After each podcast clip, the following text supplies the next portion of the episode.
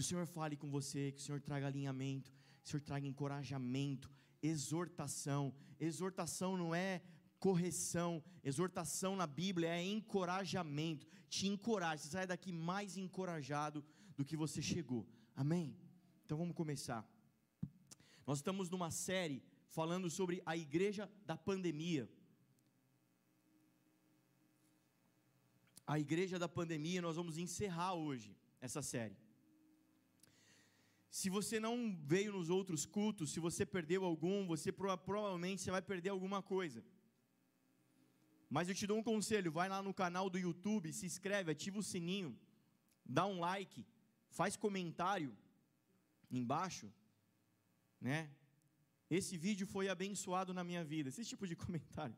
Escreve alguma coisa lá. Mas enfim, vai lá e assista os cultos passados, assista as pregações passadas.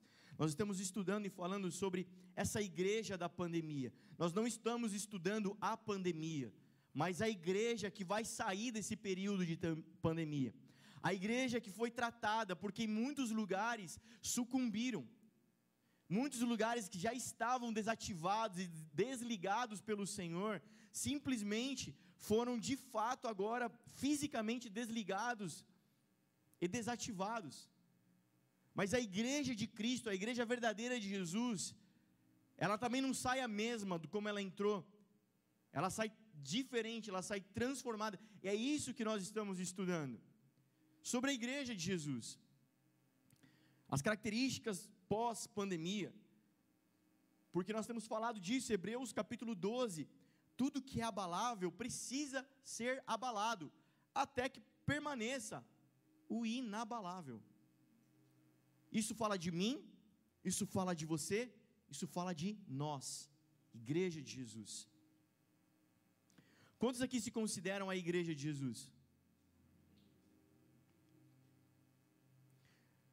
O mais espertinho vai dizer: Claro que eu sou a igreja de Jesus. A palavra diz que eu sou templo do Espírito Santo, morada do Altíssimo, sou morada desse Deus. Uau! Lógico que eu sou a igreja. Talvez você não tenha entendido a minha pergunta. A palavra de Deus diz que você é habitação do Espírito Santo, tabernáculo de Deus. Mas igreja você não consegue ser sozinho. Você só consegue ser igreja com mais um, dois, três, quatro, cinco. Você só consegue ser igreja conectado comigo, conectado com o teu irmão. Se você não tem conexão, comunhão, raiz com o teu irmão, você não é igreja. E a boa notícia de Apocalipse é que esse noivo vem buscar uma noiva. E a noiva chama-se igreja, a esposa do cordeiro. Quem pode se alegrar com essa notícia? Esse rei é rei santo, ele não tem concubinas. O Senhor não vem buscar uma igreja e algumas prostitutas, ele vem buscar uma noiva santa, irrepreensível, sem mácula, sem ruga, sem mancha.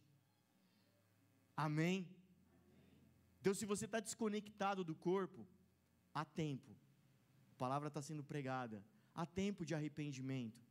Há tempo de quebrar o orgulho, a vaidade, há tempo de voltar. Há, tempo de se conectar com o corpo de Jesus.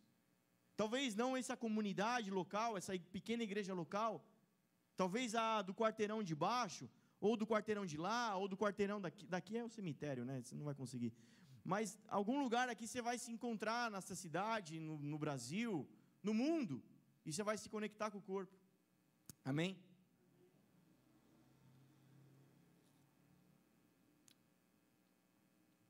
Nós falamos sobre a igreja, a característica da igreja pós-pandemia. Primeiro, nós falamos que é a igreja que tem equilíbrio emocional, a igreja que tem um espírito de moderação. Depois, o pastor Resto veio pregou sobre esse tempo e essa igreja como um acelerador de processos. Uma igreja que vem acelerando o tempo e as profecias. No outro domingo nós falamos sobre a igreja que foi escondida, a igreja que foi levada para um lugar profundo. Nós entendemos, nos aprofundamos em entender o que é ser escondido no Senhor.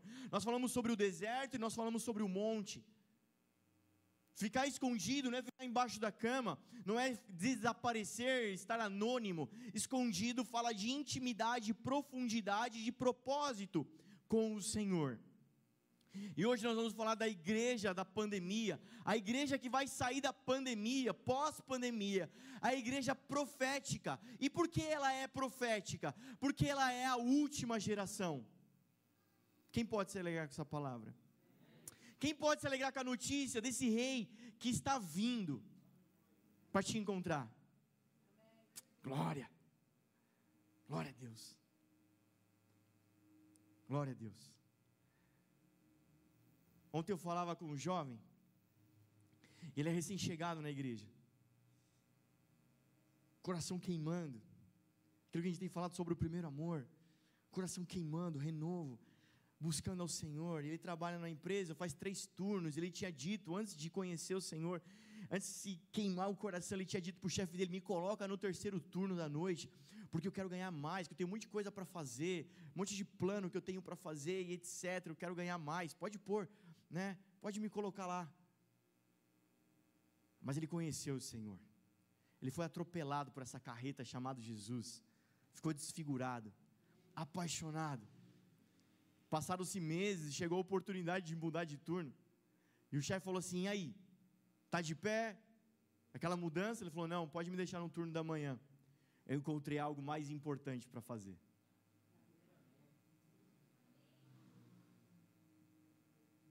É disso que a gente está falando.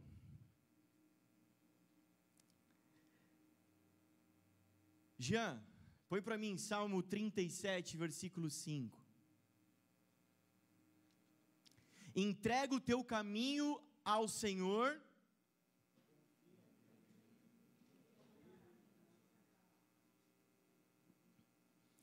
Entrega o teu. Pode tirar, Jean, tira aí, apaga aí.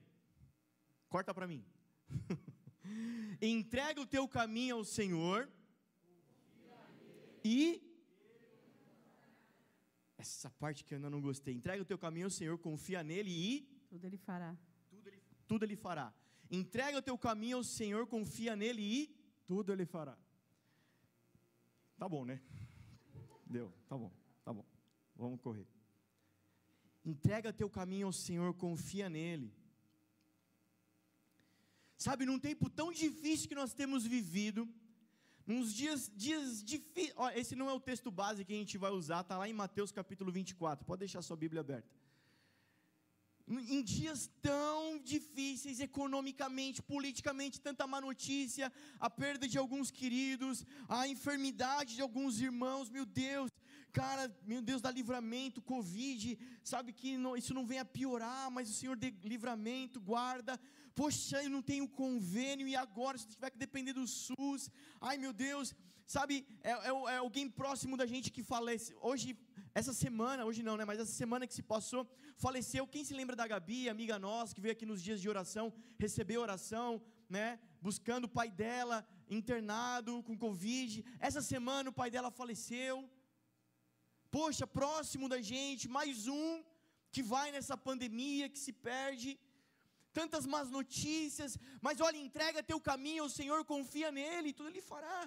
Sabe, problemas do casamento, sabe, entrega teu caminho ao Senhor, entrega a tua vida ao Senhor, sabe, é, começa a ir buscar o Senhor, é, é, entregar o teu caminho ao Senhor é, é começar a buscar o Senhor, colocar tua fé no Senhor, e Ele vai ajudar, Ele vai vir com livramento sobre o teu casamento, Ele vai vir com livramento sobre a tua casa, tuas finanças, Ele vai vir com livramento sobre a tua saúde, Entrega teu caminho ao Senhor. Às vezes a gente segura o caminho para a gente, a nossa vida para nós, mas nós entregamos para Jesus e Ele tudo vai fazer. Amém? Quem, quem acredita nessa palavra como um fundamento da nossa fé, diz amém. amém. Cara, eu tenho uma péssima notícia para te dar. E parênteses, se essa noite a maioria de vocês não for para casa triste, pensativo, muito provavelmente eu falhei na missão hoje. Fecha parênteses. Se você acredita no que eu acabei de falar como fundamento da tua fé, você está, querido, a passos largos de ir para o inferno. E se você acredita, está errado, pastor. Você tá, esse pastor é maluco. Esse pastor está falando heresia. Se você realmente acredita no que eu acabei de falar, como um fundamento da sua fé, essa igreja não é sua igreja. Tem algum outro lugar que prega o evangelho que você acredita. Aqui não é o seu lugar.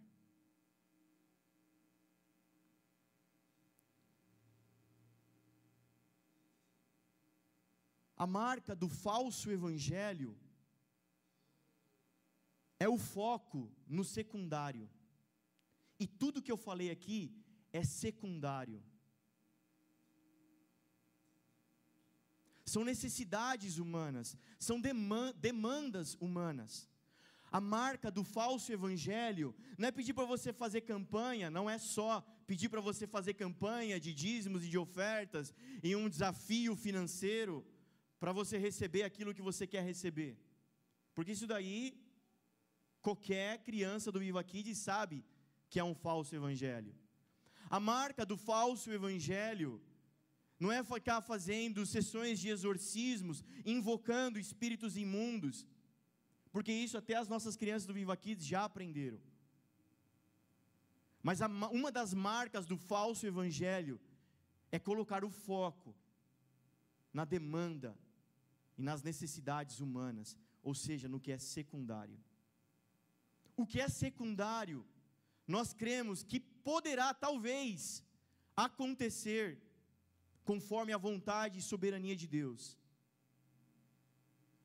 Ontem nós tivemos uma peça aqui, e quem esteve aqui vai se lembrar do que foi ilustrado para nós. A cena, para você que não veio e perdeu essa grande oportunidade, mas só para usar a figura de linguagem de ontem para te ajudar a entender o que eu estou querendo dizer. A cena era o diabo e as pessoas vinham, e quem eram as pessoas? Os perdidos, os desviados, os que não conhecem Jesus? Não, os irmãos da igreja, pastores, missionários, homens de Deus, mulheres, cantores, e eles vinham e negociavam as suas promessas com o diabo.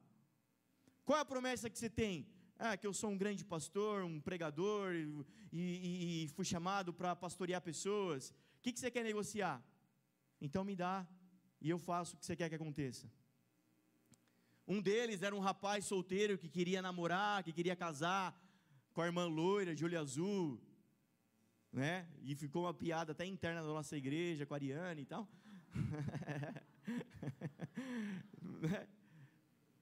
ele queria casar, ele estava negociando a vocação pastoral dele por uma demanda e uma necessidade humana.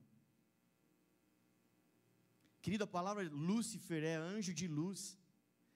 E o apóstolo vai dizer: se aparecer outro anjo, um anjo de luz pregando outro evangelho, taca-lhe pau. Foge, anátema.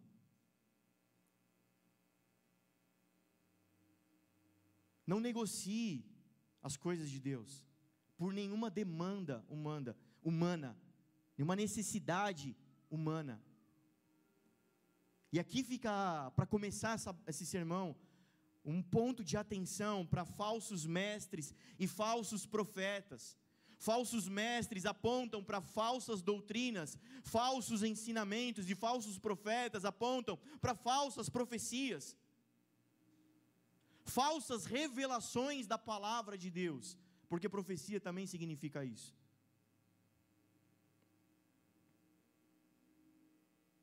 Por isso, quando nós viemos cultuar, nós não cultuamos as nossas necessidades e as nossas demandas.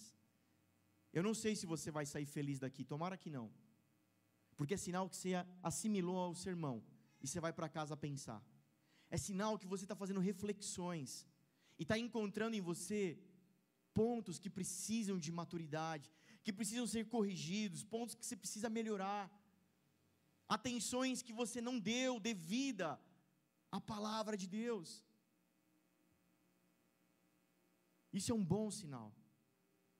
Se nós viemos ao culto para sair feliz, para sair satisfeito, já ensinei isso. Então, não somos o culto, nós somos o cultuado agora. Nós somos o alvo do culto. Nós não viemos aqui entregar palavras, nós não viemos aqui buscar esperança nos nossos problemas, para resolução e saídas dos nossos problemas. Nós viemos cultuar o Rei, o reino e a eternidade. Aquele que é digno, aquele que é santo. O grande desafio de quem sobe nessa plataforma é não se tornar um animador de auditórios. A Júlia, os ministros, eu, ninguém aqui tem a responsabilidade de te animar, de te confortar e te consolar. Essa atribuição é do Espírito Santo.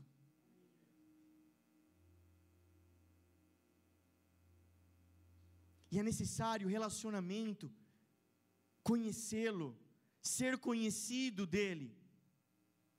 Amém? Amém.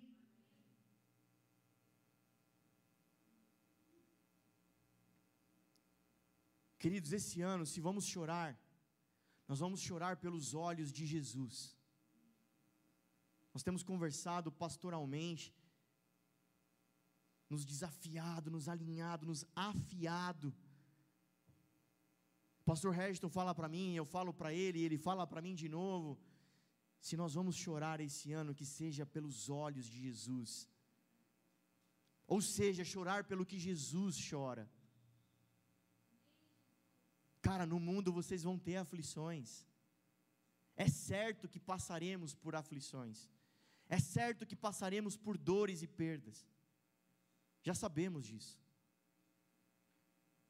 Mas se temos chorado, talvez temos chorado pela coisa errada. Eu quero te dar um motivo certo para você chorar. A causa de Jesus e pelo que Jesus chora. Porque se você tem chorado por coisas daqui, provavelmente você está perdendo o seu tempo. Porque as coisas terrenas passam, acabam, são roubadas. Mas só vale a pena gastar a vida por aquilo que é eterno. Amém? Quantos podem compreender essa mensagem? Mateus capítulo 24, diz assim a partir do verso 37. Vamos do 36. Quanto ao dia e à hora ninguém sabe, nem os anjos dos céus, nem o filho do homem, senão somente o Pai. Como foi nos dias de Noé, assim também será na vinda do filho do homem. Pois nos dias anteriores ao dilúvio, o povo vivia comendo, bebendo, casando-se, dando-se em casamento, até o dia em que Noé entrou na arca, e eles nada perceberam, até que veio o dilúvio e os levou a todos. Assim acontecerá na vinda do filho do homem. Dois homens estarão no campo, um será levado e o outro deixado. Duas mulheres estarão trabalhando no moinho, uma será levada e outra deixada. A gente vai ter logo, logo, uma pausa aqui. Logo, logo nós teremos uma imersão. Imersão é um evento que nós fazemos para tratar um assunto na maior profundidade. Logo nós teremos uma imersão sobre escatologia. Qual a linha teológica que essa igreja pensa, entende, prega? Existem algumas linhas teológicas. Alguns dizem que seremos arrebatados e tirados da terra. Outras dizem que ficaremos e reinaremos com o Senhor na terra. Uma certeza nós temos que reinaremos com o Senhor aqui, numa terra regenerada, um novo céu, uma nova terra. Final do verso 39. E veio o dilúvio e os levou. Estarão dois no campo, um será levado e o outro deixado. O dilúvio levou quem? Noé ou Zé Povinho? Dois estarão no campo. Um será levado, o outro deixado. Quem vai ser levado? Zé Povinho ou Noé? Peraí, eu sei que a mente está fria ainda, vocês precisam treinar. 2 mais 2 é igual? 4 mais 4 é igual? 32 mais 64 é igual a? Ô, oh, gente, pega a calculadora do celular. o dilúvio levou. E aqui está dizendo que um vai ser levado e o outro vai ser deixado. Deixa para sua reflexão. 42. Portanto, vigiem, porque vocês não sabem que dia virá o seu Senhor. Mas entendam isso: se o dono da casa soubesse que hora da noite o ladrão viria, ele ficaria de guarda e não deixaria que a sua casa fosse arrombada. Assim vocês também precisa, precisam uh, estar preparados, porque o filho do homem virá numa hora em que vocês menos esperam. Quem é, pois, o servo fiel e sensato, e a quem seu senhor encarrega dos da sua casa para lhes dar alimento no de, tempo devido? Feliz o servo que o seu senhor encontra fazendo assim quando voltar. Eu quero te explicar isso. Estando dois no campo, estando dois, duas no moinho, a mulher no moinho aponta hoje para os nossos dias modernos como a fazer do lar. Pode ser na cozinha, pode ser lavando roupa. É claro que hoje as mulheres trabalham também fora, no tempo moderno, ok, mas quer dizer, aponta para isso, trabalhando fora, trabalhando dentro de casa. Mas o que, somando-se aqui à passagem do servo, quer dizer que o Senhor nos encontre trabalhando.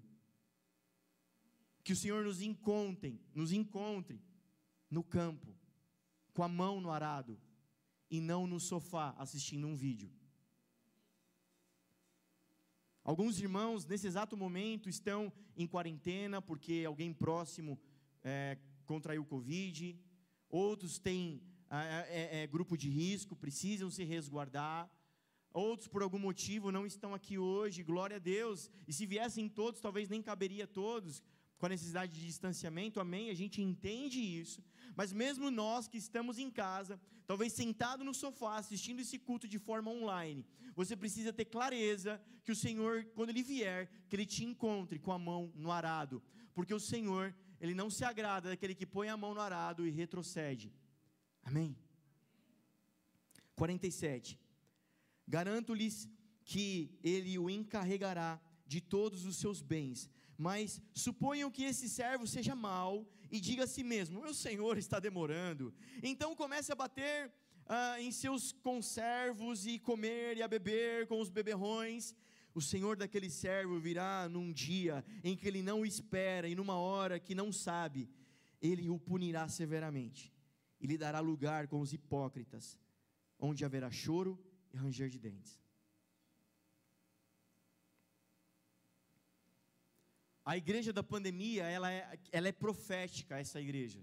Os dias que nós estamos vivendo, a igreja que nós estamos vivendo hoje, ela é profética, porque ela aponta para os dias de Noé. A palavra de Deus em Mateus 24 está dizendo acerca dos últimos dias, os dias que antecedem a vinda do Senhor. Ele está dizendo que os dias que antecedem a vinda do Senhor são parecidos como os dias de Noé, onde casavam-se, se davam em casamento, comiam, bebiam, se distraíam, e a arca fechou, eles não perceberam. Para você entender um pouquinho mais, indo lá em Gênesis, então ver como que eram os dias de Noé. Gênesis capítulo 6, verso 1, quando os homens começaram a multiplicar-se na terra, eles nasceram filhas e filhas de Deus, viram que as filhas dos homens eram bonitas e escolheram para si aquelas que lhes agradaram. Então disse o Senhor: Por causa da perversidade do homem, o meu espírito não contenderá com ele para sempre ele só viverá 120 anos. Naqueles dias, ah, versículo 5: O Senhor viu que a perversidade do homem tinha aumentado na terra e que tudo, toda a inclinação dos pensamentos do seu coração era sempre e somente para o mal. Então o Senhor arrependeu-se de ter feito o homem sobre a terra, e isso cortou-lhe o coração. E disse o Senhor: Farei desaparecer da face da terra o homem que criei, os homens e também os grandes animais, os pequenos, as aves do, do céu. Arrependo-me de havê-lo feito. A Noé, porém, o Senhor mostrou benevolência. Esta é a história da família de Noé. Noé era homem justo, íntegro, entre o povo da sua época, ele andava com Deus. Noé gerou três filhos sem canja fé. Ora, a terra estava corrompida aos olhos de Deus e cheia de violência. Ao ver como a terra se corrompera, pois toda a humanidade havia corrompido a sua conduta, Deus disse a Noé: Darei fim a todos os seres humanos, etc., reticências. Assim eram os dias de Noé, que se assemelham aos nossos dias. Os dias de Noé apontam para o início do fim. Porque Mateus 24 está dizendo que os dias de Noé não quer dizer que chegará o dia do fim, mas ele aponta para o início do fim. E por isso, nós precisamos entender que essa igreja, não essa pequena igreja local, mas essa esse tempo que nós estamos vivendo é a última geração. É a última igreja.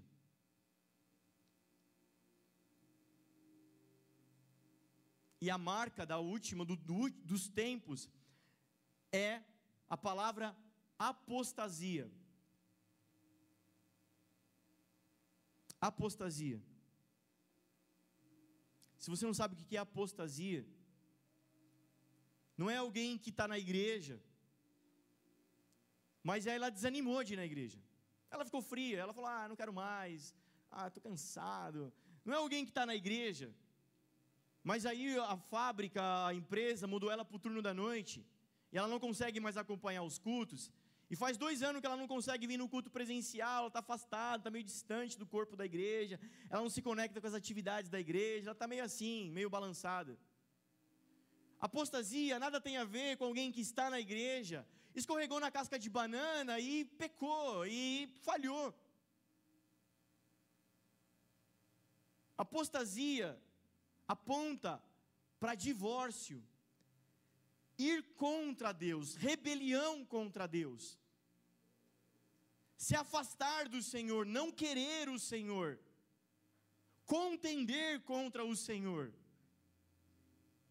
Se você não entende o que a gente está vivendo nos dias de hoje, politicamente, economicamente, o que o mundo está passando, o que está acontecendo, essas semanas que se passaram com a, a, a posse do novo presidente americano, e o seu líder de governo, essa semana deu uma entrevista dizendo que o compromisso dele no mandato Biden é com a agenda LGBT.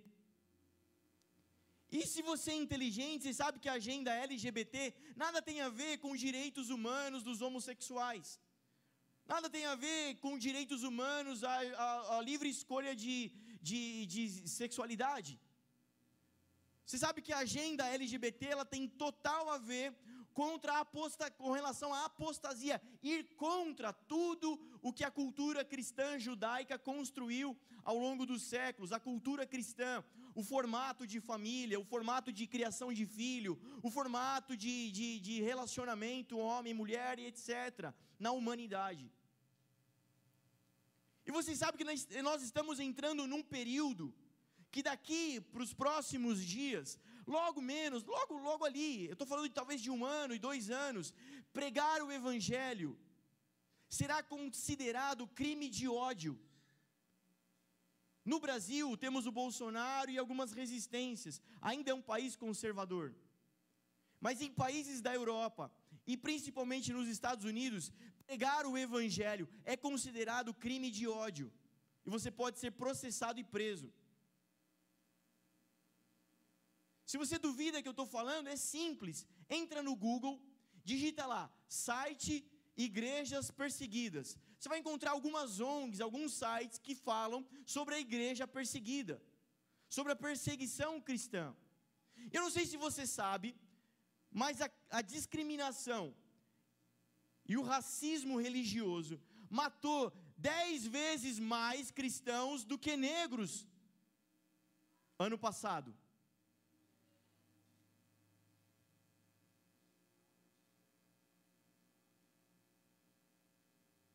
Eu não estou falando de algo que ainda vai começar a acontecer. Eu estou falando de algo que é realidade hoje. Eu estou falando de algo que é a verdade. Num desses sites existe, vi essa semana, um jovem americano foi para a universidade com uma camiseta, talvez da Creio ou da Toy, algum dizer cristão, com uma cruz. O reitor expulsou ele da faculdade. Ele foi tirado à força da, do campus da faculdade. E teve a sua matrícula cancelada. Porque ele estava causando distúrbio. Eu estou falando de algo real. A apostasia já é uma realidade. O pensamento que se levanta contra a vontade de Deus. Mas a boa notícia de 2 Coríntios capítulo 10 é que as armas desse exército que nós acabamos de cantar aqui não são carnais, mas poderosas em Deus para desfazer toda a fortaleza e pensamento que se levanta contra a vontade de Deus. Quantos podem se alegrar com essa notícia? Sua alegria me contagia.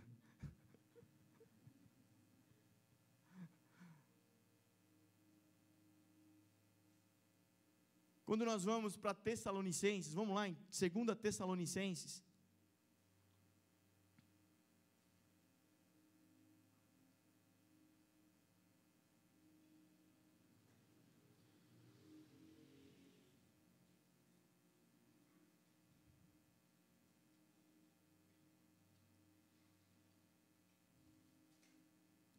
Capítulo 2, verso 1 diz assim: Irmãos, quanto à vinda do nosso Senhor Jesus Cristo e a nossa reunião com Ele, rogamos a vocês que não se deixem abalar, nem alarmar tão facilmente, quer por profecia, quer por palavra, quer por carta supostamente vinda de nós, como se o dia do Senhor já tivesse chegado.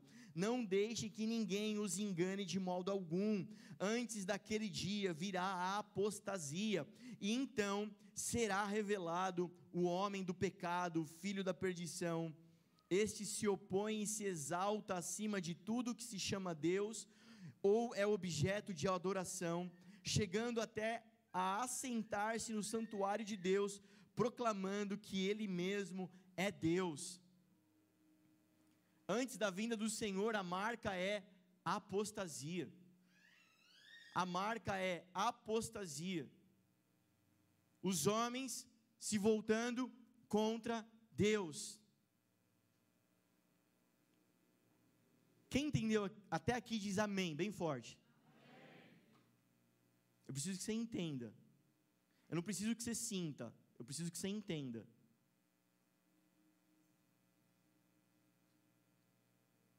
Entendendo essa mensagem, entendendo tudo que a gente pregou até aqui, você vai entender os propósitos que nós vamos tomar daqui para o fim do ano, as atividades que nós vamos ter daqui para o fim do ano, as ações, as reações.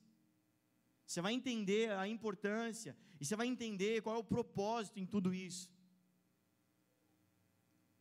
Nós não queremos ter uma igreja com atividades para te entreter.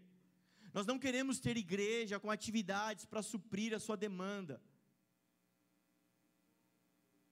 Mas nós queremos ser a igreja de Jesus Cristo. Porque se você for o filho, se você for cristão, se você for tabernáculo, se você for habitação do Espírito Santo, eu creio que cura fluirá de você, em você e de você.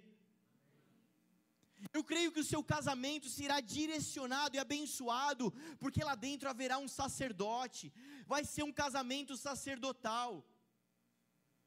E você não vai precisar de aconselhamento de casamento, você não vai precisar de culto para casamento, você não vai precisar de love school. Você não vai precisar de nada disso. Porque lá dentro do teu lar vai ter um homem de Deus, uma mulher de Deus, vai ter um sacerdote que sabe conduzir um relacionamento à luz das Escrituras.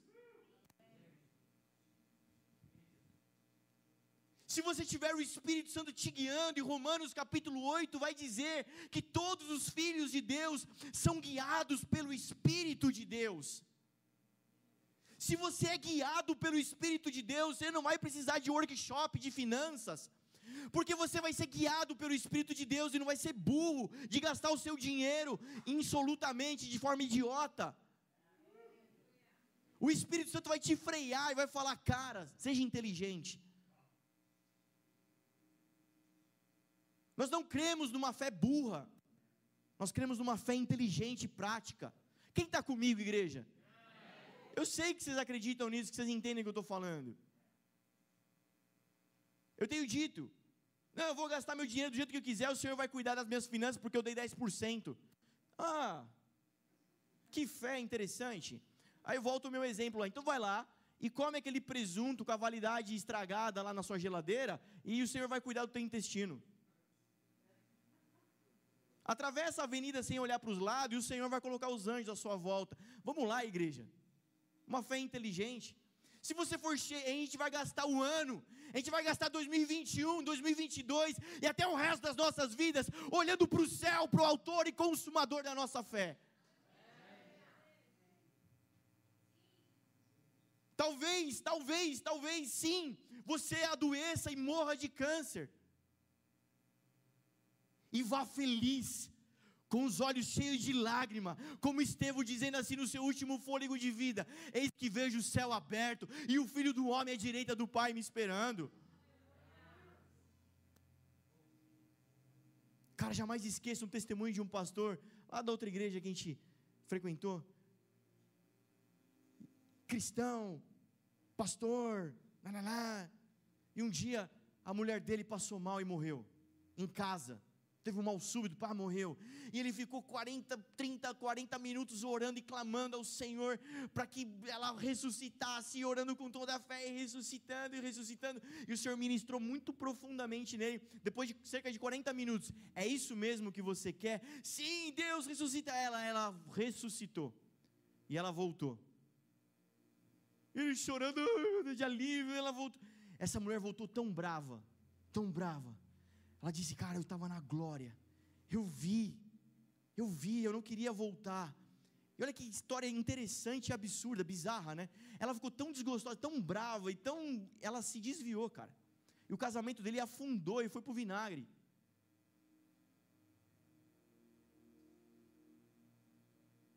Que o Senhor cumpra toda a boa vontade dele na nossa vida, seja em vida, seja em morte, mas que seja para a eternidade. Amém? Amém? Coloque os teus olhos na eternidade.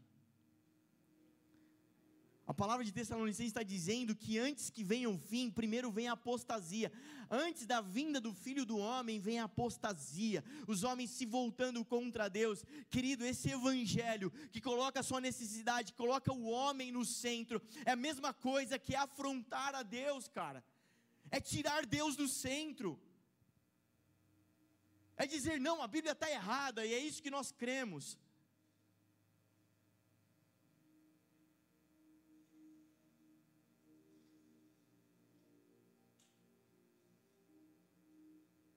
Antes disso vem o anticristo.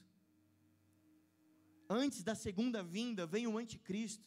E nós sabemos que quando o anticristo se manifestar, já estaremos em tribulação. É necessário que tudo isso aconteça antes aí vem a, fim, a segunda vinda, aí vem a vinda do filho do homem. E eu quero aguentar até lá. Mas, pastor, e aquela teologia que diz que nós somos arrebatados antes de tudo isso? Glória a Deus que se cumpra mesmo. Mas eu quero estar preparado para qualquer uma delas. Amando o Senhor. Essa igreja ama o Senhor. Essa igreja chora pelo coração do Senhor. Essa igreja, ela se apaixona pela doce, gloriosa presença do Senhor Jesus. Eu não sei se você vai ser mais abençoado ou menos abençoado nessa terra. Mas uma coisa eu posso te garantir: eu não tenho ouro, eu não tenho prata, mas a presença do Senhor habita nesse lugar e fica à vontade, pode se servir dela, pode comer desse pão, pode beber desse vinho, é de graça. Eu não sei. Pastor, se eu me tornar membro dessa igreja, meu casamento vai melhorar? Eu não sei. Mas de uma coisa eu sei: o meu redentor vive, porque ele vive, eu creio no amanhã. E o amanhã não é amanhã, o amanhã é lá no amanhã. A igreja da pandemia é profética, porque ela sabe que ela é a última geração. Ela sabe o que está acontecendo nesses dias. Nesses dias, homens e mulheres estão se voltando contra Deus. Não, não, não, não. A palavra não é suficiente. O que ela está escrito não é suficiente para mim. Não me deixa feliz. E eu quero estar feliz. Eu quero estar satisfeito. Mas espera aí, e aquele sonho que eu tinha, o Senhor não pode voltar agora? Eu tenho que correr então, porque tem que dar tempo de se cumprir. Eu nem fui ainda para a praia de Bora Bora, enfim, eu quero, eu quero, quero ir para lá caramba, pô, tem tanto ímpio que vai para o Caribe, e eu ainda nem fui viajar, nem fui no Guarujá ainda. Tem, tem que se cumprir. Tem que se cumprir meu casamento primeiro, tem que se cumprir minha, minha vida financeira primeiro. Querido, você não ama o Senhor, você está tentando usar Ele como uma grande prostituta. Mas essa igreja aqui não quer ser isso. Essa igreja aqui quer amar o Senhor. Essa igreja quer dizer: Eu amo, eu choro na presença dEle, cara. Se necessário for, eu me rasgo. Você sabe o que é mirra ardente? Você cantou aqui, você nem sabe o que você cantou. A mirra é uma planta muito parecida, talvez com uma, uma folha de cacto, horrorosa, espinhuda, feia. E se ela for consumida fria, é, é, é, é crua, ela é venenosa, ela é mata. Mas a mirra era pegado suas folhas e esmagado, esmagado no pilão, esmagado, esmagado, e depois de esmagada, levada ao fogo. Porque quando ela era levada ao fogo, cara, começava a subir uma incensa aromática, um incenso que agradava a Deus. Um incenso usado no templo. Sabe essa mirra é você, cara. É eu, é essa igreja, feia, horrorosa, pecadora, não merecedora. Mas o Senhor vem e nos esmaga, Ele leva o fogo do seu espírito. E depois de desaparecer com a gente, só sobra uma essência, um aroma que agrada a Ele, que era usada no Santo dos Santos a presença de Deus. Para ministrar ao Senhor, primeiro Ele tem que te esmagar, te moer. Primeiro Ele tem que te levar no fogo. Sabe, seus espinhos tem que desaparecer. Sabe, sua aparência feia que aponta para o pecado, tem que desaparecer. Deus, por que, que você está me esmagando? Porque eu estou desaparecendo com você. Deus, por que, que você está aquecendo o fogo? Porque eu quero desaparecer com você. Você lembra dos três homens na fornalha ardente, lá da Babilônia? Eis que vejo um quarto homem, e esse quarto tem a feição do filho do homem. Ninguém falou mais dos outros três, só falava do quarto. É isso, cara. O Senhor tem que te levar no fogo mesmo, para desaparecer com a gente. É essa igreja que nós queremos. É essa igreja que vale a pena chorar, chorar e dizer: Deus, arrependemos. Deus, nós não queremos nos vestir de worship, nós queremos nos vestir de cinza e dizer: Deus, muda a nossa vida a igreja da pandemia, a igreja que foi chamada ao arrependimento, a igreja que foi escondida na intimidade do Senhor entendeu o lugar dela. Sabe quais são as marcas da última igreja? Como é que a gente sabe que é a última igreja? Porque a última igreja está vivendo os dias de Noé. Se estamos aqui como nos dias de Noé, então somos a última geração. Só que o tal Noé que entrou para a arca e a arca aponta para Deus. O Noé, a igreja Noé, que vai desfrutar. Queridos, o dilúvio veio para arrasar com tudo e fazer o que? Uma nova terra, começar de novo. O Senhor vai vir com poder e grande glória, ao som de alarido, para fazer o que? Começar nova terra, novo céu. Sabe quem é a igreja Noé que entra para a arca? É aquela que anda com Deus, e Noé andava com Deus. Noé não é o que vai para a igreja de domingo, não é, não é aquele que canta worship e que balança a cabeça assim, não é, não é aquele que fala em língua, não é aquele que anda com Deus. Cara, vale a pena chorar para andar com Deus, cara. Se tiver que chorar, eu não sei se meu carro vai ser o melhor. Eu não sei se eu vou trocar de carro. Eu não sei se. Não quero saber, cara. Eu não vou chorar mais por causa disso. Porque encontrei um motivo melhor para chorar e mais excelente. Seja quem for que vier tocar aqui, seja quem for que vier cantar aqui, seja quem for que vier pregar aqui, pelo amor de Deus, venha fazer isso apaixonado por Jesus. Se você não tem paixão por Jesus, se você não tem chorado por Jesus, não suba aqui, pelo amor de Deus. Você vai trazer um evangelho falso para nós. E nós rejeitamos isso. E nós vamos combater isso. Pastor, eu tenho tantos problemas. Querido, me compadeço com você. Quem é dessa casa sabe quantas salinhas nós temos, quantos atendimentos pastorais nós temos, quanto quanto de carinho nós temos um com o outro. Se você é dessa casa, você sabe disso, das intercessões, das vigílias. Mas acima disso, é secundário, não quer dizer que não é importante, só quer dizer que é secundário. O mais importante é Ele. Querido, se eu tiver que escolher entre você e o Senhor, se eu tiver que escolher entre o seu calo e o seu problema e o monte, você pode ter certeza que eu vou subir no monte.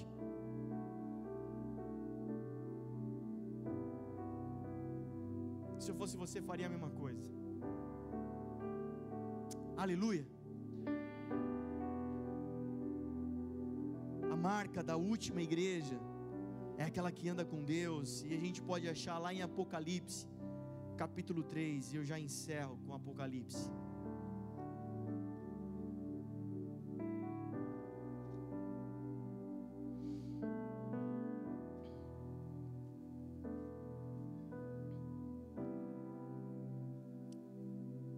Pastor, não entendi o que você disse do Salmo 37, o que, que tem a ver? Não está escrito isso? Conf... Entrega teu caminho ao Senhor, confia nele, ele tudo fará. Eu coloquei no para-choque do meu caminhão, tá errado? Eu, eu, eu, eu, eu, tatuei nas minhas costas, e agora? Como é que eu vou apagar? É, é, é, eu sempre confiei meu caminho ao Senhor, que Ele vai fazer todas as coisas. E agora? Está errado isso? Querido, essa é a marca do falso evangelho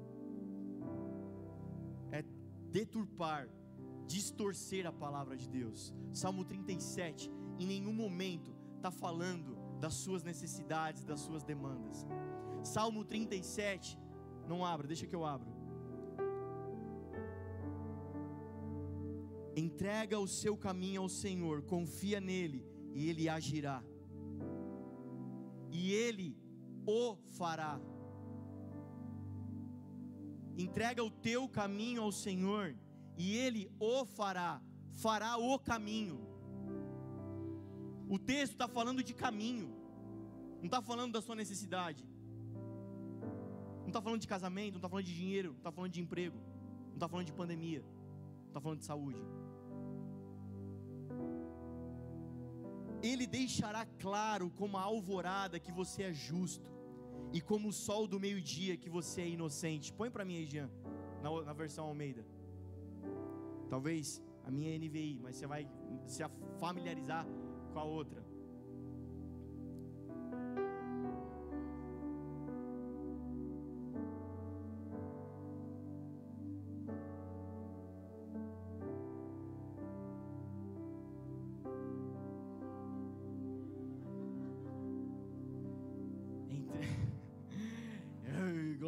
Você pode aplaudir Jesus. Ih, Marquita, vaiado. Os caras não aplaudir, não. Entrega seu caminho ao Senhor, confia nele, e ele o fará, ele o ajudará. Seis. É só apertar setinha para hoje. Tornará a sua inocência radiante. Essa não é Almeida.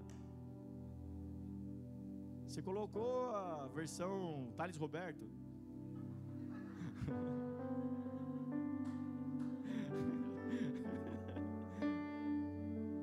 Vocês acabaram com o meu culto. Deixa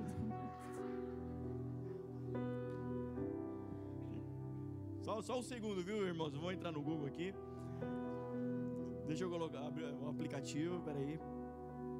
Que eu tenho a Bíblia aqui. Você tem a Bíblia aí? Tem, né? Cadê o salmo, gente? Tiraram o salmo do meu celular. Salmo 37, 5. Entrega o teu caminho ao Senhor, confia nele, ele o mais ele fará. Fará sobressair a tua justiça como a luz e o teu direito como o sol do meio-dia. Se você ler Salmo 37 inteiro, o contexto é sobre injustiça e justiça. Não se alegre pela a, a, o ímpio está florescendo, está dando certo, porque a injustiça dele vai dar mal. O salmo está falando de justiça e injustiça. Ele está dizendo que a sua justiça será como a luz. E luz do hebraico, sabe qual é a palavra? Prosperidade. E justiça do hebraico quer dizer influência. A tua quer dizer bênção para você comer e se fartar. Quer dizer influência.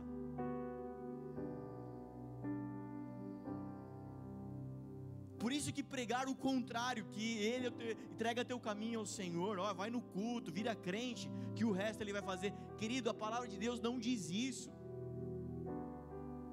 É distorcer a palavra de Deus.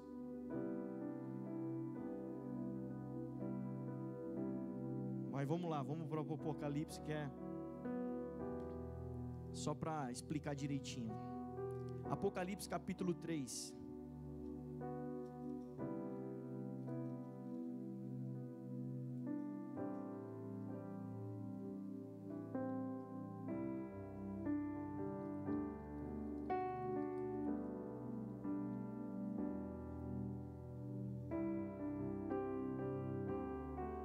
Sete cartas para sete igrejas do Apocalipse. E a última igreja de Laodiceia, verso 14. Você já aprendeu nessa casa que as sete cartas apontam para sete períodos da igreja ao longo da história cristã. E a última carta de Laodiceia aponta para o último período da igreja, nós. Ao anjo da igreja de Laodiceia, escreva: essas são as palavras do Amém, a testemunha fiel e verdadeira, o soberano da criação de Deus. Conheça as suas obras e que você não é nem frio e nem quente, melhor que você fosse frio ou quente, assim porque você é morno e não é frio nem quente, estou a ponto de vomitá-lo da minha boca. Pausa. Se você não aprendeu, eu te ensino em nome de Jesus hoje. Abre teu coração para receber essa revelação. O problema não é quente, não é frio. Quente não é o crente que fala em língua, que rodopia, que fala glória a Deus bem alto no culto. E frio não é aquele que não fala em língua, que não dá glória a Deus. Esse não é o crente, o crente quente e o crente frio. Não tem nada a ver com isso. O morno não é aquele cara que é mais ou menos, que vai na igreja, mas peca durante a semana. Não tem nada a ver com isso. A cidade era abastecida por duas fontes de água de cidades vizinhas. Uma fonte era termal, era água quente, e a outra fonte de água era fria. A água fria era usada para alimentação, e a água termal quente era usada para medicina porque você não serve nem para saúde, nem para alimentar, porque você é morno, você não serve para nada. Eu estou a ponto de vomitar você. Melhor que você fosse quente ou que você fosse frio, para algum propósito você serviria, mas para propósito nenhum você serve. Por isso a sua vida tem que ter propósito. Por isso que a sua vida tem que ser gasta por um motivo divino, eterno no Senhor. 17. Você diz: Estou rico adquire riquezas e não preciso de nada, não reconhece, porém, que é miserável, digno de compaixão, pobre, cego e que está nu. Dou-lhe este conselho: compre de mim ouro refinado no fogo, e você se tornará rico. Compre roupas brancas e vista-se para cobrir a sua vergonhosa nudez, e compre colírio para ungir os seus olhos e poder enxergar. Repreendo e disciplino aqueles que eu amo. Por isso, seja diligente arrependa-se.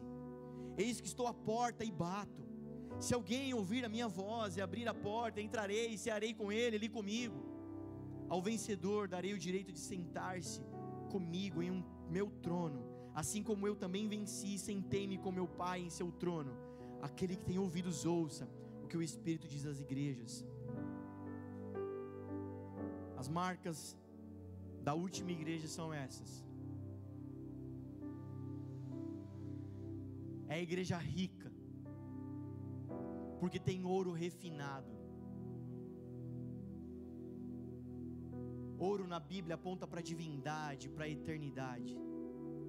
Talvez, queridos, sejamos uma pequena comunidade como essa, sem grandes recursos comparados a outros lugares, mas nada disso importa. Mais importa ter ouro refinado do Senhor aqui nessa casa. Mais importa as pessoas entrarem aqui e dizer: cara, Deus está nesse lugar. Mas importa as pessoas olharem para você e dizer, cara, tem ouro refinado nesse homem. Tem ouro refinado nessa mulher. Tem ouro refinado nessa igreja. A igreja que vai subir é a igreja adornada. Aleluia. A marca da igreja desses dias é a igreja pura, é a igreja santa, vestes brancas, justificada. Pureza e santidade nada tem a ver com a ausência do pecado, mas a pureza e santidade aqui aponta para a ausência da falsa profecia, da falsa palavra. Você pode ficar de pé no seu lugar?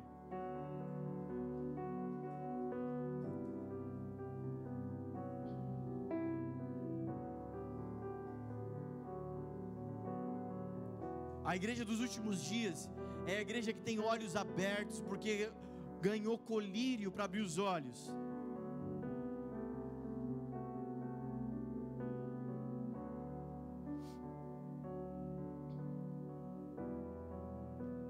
Quantos já não enxergam mais Jesus? Quantos já não enxergam mais Jesus? Quantos dizem sou rico, sou crente, sou espiritual e já não reconhecem mais Jesus? São como aqueles homens a caminho de Emaús, o Senhor chega perto, se aproxima, se apresenta e já não reconhece mais Ele. Feche seus olhos permaneça com eles fechados. Enquanto eu vou falando, se veja nessa situação. A marca da igreja que vai subir ou que vai encontrar o Senhor nos ares, como você preferir. A marca da igreja é essa. Santa, porque guardou a santa palavra.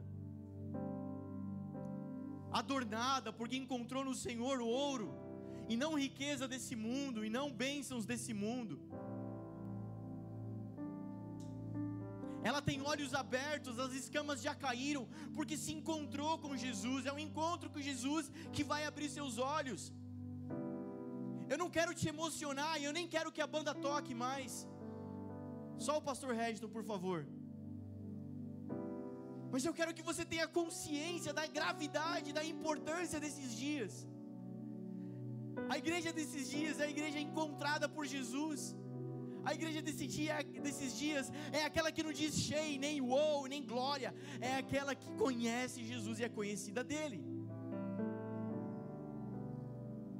Talvez desse salão nem 10% talvez conheçam a Jesus. Mas a boa notícia é que hoje ele está aqui a boa notícia é que talvez, assim como José e Maria, você perdeu Jesus no meio do caminho, mas Ele está no templo, Ele permanece no tabernáculo. O tabernáculo, você já acabou de falar que é você, então, procure aí dentro. Por isso, os olhos fechados, olhe para dentro. O apóstolo vai dizer: cada um examine-se a si mesmo. Olhe para dentro. Talvez você tenha cantado, tocado, pregado, falado, mas já deixou Jesus há tempos pelo caminho. Talvez como aquele leproso que foi ministrado aqui, você foi embora alegre com a sua cura e já nem voltou para receber salvação do Senhor. Você está feliz com o seu corpo novinho, bonito?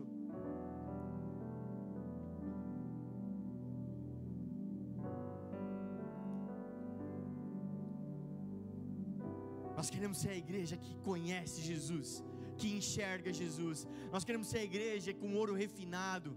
Nós queremos ser a igreja que caminha na eternidade. Amém. Amém. Amém. Olha para mim aqui agora. Cara, assim como Maria, a gente ministrou esses dias, assim como Maria, você foi chamado para carregar Jesus.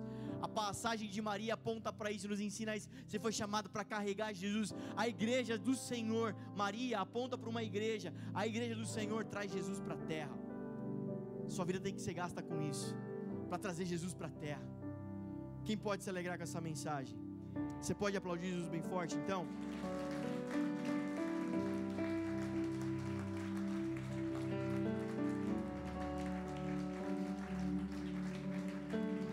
Glória.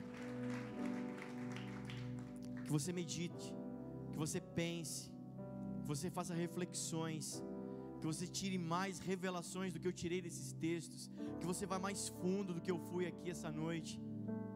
Gastei talvez uma hora e pouco para falar isso. Você tem o resto da sua vida para continuar meditando nessa palavra. Não pare. Não pare. Vai mais fundo. Chegará o dia que gritarão: Chegou o noivo, e já não haverá mais tempo. Mas hoje é tempo. Hoje é tempo. Hoje é tempo de carregar algo precioso. Esse precioso é chamado Jesus. Maria disse assim: Mas eu sou virgem. A religião traduz a vida a partir daquilo que você faz. Eu sou tão podre, eu sou tão pecador. Como é que eu vou trazer Jesus? Como é que eu vou carregar Jesus? Eu sou tão mal. Mas o cristianismo processa a vida a partir daquilo que ele fez e não do que você faz. A obra de Jesus é completa.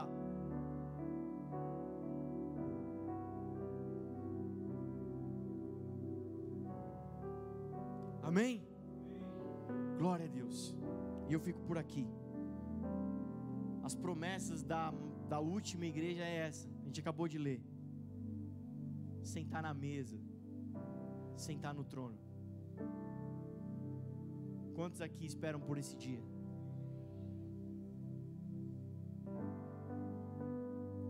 Vai dar para cantar aquela música? Mais um pouquinho de reflexão enquanto a Júlia canta uma canção. Você medita, ora ao Senhor.